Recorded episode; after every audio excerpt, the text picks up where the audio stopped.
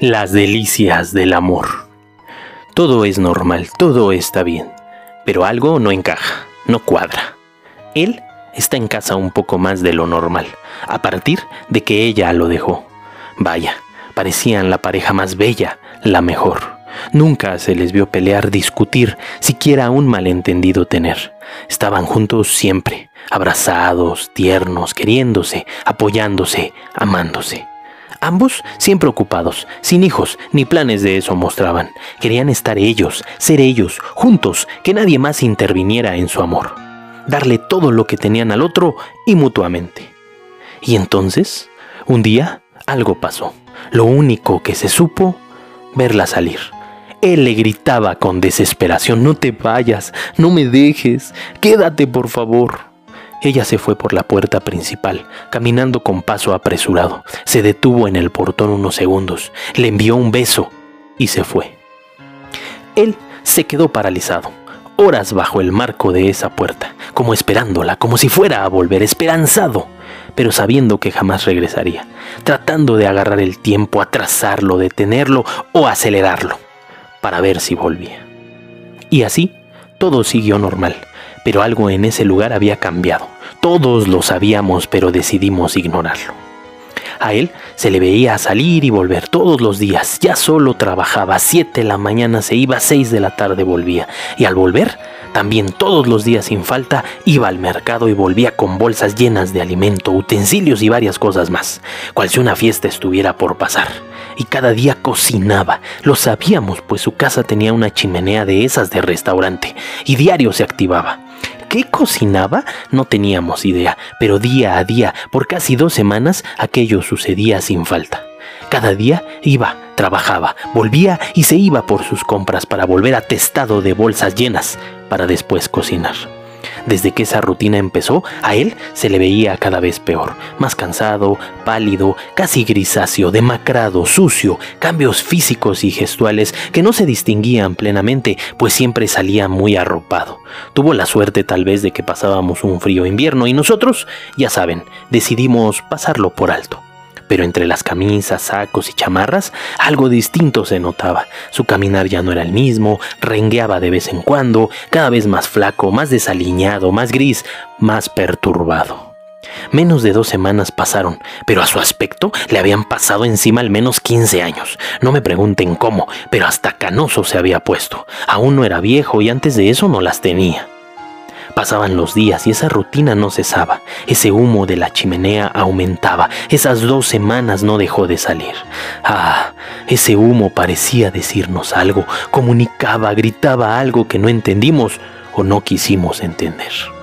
Algunas veces era tanto y otras tan tenue. Algunas más usaba un asador en la parte trasera de su casa y los humos parecían besarse y hacían una granola. El olor delicioso, lo que fuera que cocinaba sin duda, era un manjar digno de dioses. ¿A quién le cocinaba? No lo sé, pues él estaba demasiado enclenque para ser quien lo consumía. Repito y quiero insistir, todo estaba bien, pero todos alrededor sabíamos que algo seguía sin encajar. Una ocasión, en el día 13 de aquella su rutina, salió de casa, pero esta ocasión no fue al mercado. ¡Wow! Está arreglado y reconocible, galán como era su costumbre. Esas canas hoy se ven bien, peinado, alineado, aún bastante tapado, pero pulcro, con ese estilo tan propio que siempre había mostrado. Arrancó su auto y se fue. Al paso de un par de horas volvió, sonriente, aunque lo demacrado de su ser y cuerpo ya era inevitable. Bajo del auto abrió la puerta del copiloto y sí, salió ella. ¿Estaba de vuelta? La caravanería de él era tan evidente, su trato exageradamente amable. Pasa, le dijo. Ella sonrió amablemente y adelantó su caminar. Su rostro no era el de siempre, estaba seria, hasta un poco incómoda, pero entró a la casa. Siempre confió en él. La puerta se cerró. Dentro de la casa había música suave, instrumental. Un saxofón sobresalía, velas, poca luz, muy tenue. Quería un ambiente romántico que sin darse cuenta rozaba en lo tétrico. Ellos reían otra vez, murmuros, charla agradable, alegría, cierta clase de amor rondaba a esa casa nuevamente. Horas pasaron así. Momentos después, Gritos, gritos desgarradores salían de la casa. La puerta se abrió bruscamente. Ella corría con desesperación, su rostro y parte de su ropa notoriamente salpicadas de un fluido carmín. Imposible verlo a detalle, pero cualquiera podría conjeturar qué es. Seguía en su carrera despavorida por la avenida principal. Después volvía, iba y venía, nadie entendía por qué, nadie entendía nada, y ella de repente se quedó sentada, impávida, con un papel en las manos. Todos alrededor conmocionados, nadie se acercaba a ver qué sucedió. Ya saben, todos estando sin ser. Alguien llamó a emergencias, y él no salió y no se alcanzaba a ver nada, huellas de zapatos dibujadas con el mismo carmín de la muchacha en la fachada. Nadie se atrevió a avanzar, nadie se acercó a ella o a la casa. Olía delicioso, lo que fuera que hayan comido fue un banquete. La policía llegó. La escena les obligó a desenfundar su arma casi de inmediato. Se dispusieron a entrar. Ingresaron. En la mesa no hubo error. Un banquete digno de reyes y dioses con detalles extraños, pues la mesa estaba repleta de comida y sangre. Sobre la mesa también yacía el cuerpo de él. Estaba parado, pero todo el torso reposando en la mesa. No respondía, no respiraba, en fin, muerto estaba. Frente al cuerpo, el plato principal presentado de forma celestial y con una carta que se titulaba Menú. Y decía, Hola amor, quiero presentarte este menú que dediqué para ti. Mira, Sé que no estás aquí para quedarte y que ya jamás estaré contigo. Por eso quise cocinarte esto, que durante 12 días estuve imaginando, preparando y hoy te presento. Sé que gracias a esto jamás me olvidarás. No me extrañarás y mucho menos me seguirás amando, pero seguro estoy que no podrás borrarme de tu mente a partir de hoy. Bueno, esa fue nuestra promesa, jamás olvidarnos, sin importar lo que pasara entre nosotros.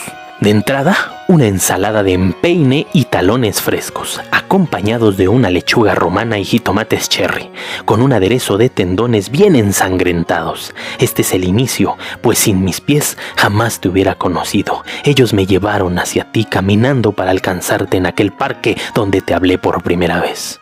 Hoy ya no los quiero, pues no quiero caminar si no me tomas de la mano. La sopa es de médula, un poco de allí y un poco de allá. Es difícil extraerla, pero sé que te encanta recién hecha y tibia. Disculpa la pobre presentación, pero fue de las últimas que hice y el cuerpo ya me dolía. Quiero que bebas y me hagas tuyo hasta el tuétano. Literal. Así permaneceré en tu organismo siempre te presento el postre y las bebidas, pues el plato principal solo puedo presentarlo una vez y de repente.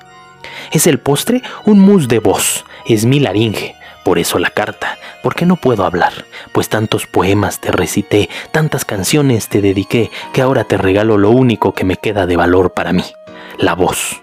Cómetela, disfrútela, lámela y deshazla como cada uno de mis sueños y anhelos. Bebe hasta la última cucharada y quédate con mis gritos de cada mañana desde que te fuiste y mis lamentos de cada noche sin ti. De beber, solo tengo un poco de extracto de mi aroma. Fue difícil sacarlo, pedazos de piel de variadas partes de mi cuerpo fueron tratados especialmente para ti aún me duele, pero no había una sola parte de mí que no te hubiera tocado. Quise desollarme, pero me hubiera sido imposible cocinarte y que aceptaras verme. Esta infusión está riquísima y sé que te encantará, pues siempre me dijiste que mi olor y sabor eran dulces y deliciosos. Hoy te lo hago realidad. Puedes beberme y comerme, pues consumido ya estoy, deshecho, maltrecho, ya no soy nada y este cuerpo no me sirve en lo más mínimo. Por eso deseo que tú lo tengas, que lo integres a ti. Hoy te pertenezco más que nunca. Y al final te dejo el plato principal, una guarnición de puré de ojo izquierdo. ¿Recuerdas mi heterocromía? El verde siempre te gustó más y a mí me fascinaba verte, dormida, despierta, trabajando, sonriendo, jugando, no importaba la acción, verte era mi devoción. Lo condimenté bien, sé que te gustan los sabores fuertes, así también le acompaña mano al horno rellenas de calabacitas y queso. Te gustan tanto a pesar que yo las odiaba. La mano la he cocinado en su jugo con algunas hierbas de olor. Ella siempre te tomaba y podía sentirte mía. Jamás pensé que te soltaría y te irías de mí, mucho menos que tomarías la de alguien más sin avisarme. Primero tómala y rompe cada falange para obtener la carne. Esa mano ya no me sirve desde que te fuiste y te despediste. Te juro que en el último adiós dejó de funcionar. Esa es solo la guarnición. El platillo fuerte, que al ponerlo en la mesa frente a ti, solo cuento con unos segundos posteriores a presentarlo. Mientras lo arranco de mi pecho, te digo, aquí está mi corazón fresco, el único que tengo y siempre te perteneció. Antes de conocerte, él ya te buscaba, sabía de tu existencia, pues la tía guiándome hacia ti.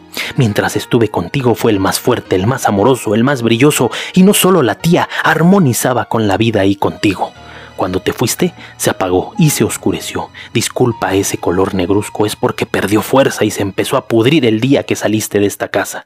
La salsa que le acompañará es sangre, más sangre y un poco de líquido cefalorraquídeo, bien sazonados con chiles secos, está delicioso. Por favor, muérdelo y culmina ya con su dolor y sufrimiento, pues ya no ha servido desde hace 13 días. Bueno, se mantuvo y ayudó a preparar este manjar con amor por ti. Y para ti, por siempre. Espero disfrutes la cena sin mí. Me disculpo, pues no te puedo acompañar. Yo he muerto hace 13 días. Un tábano posmoderno.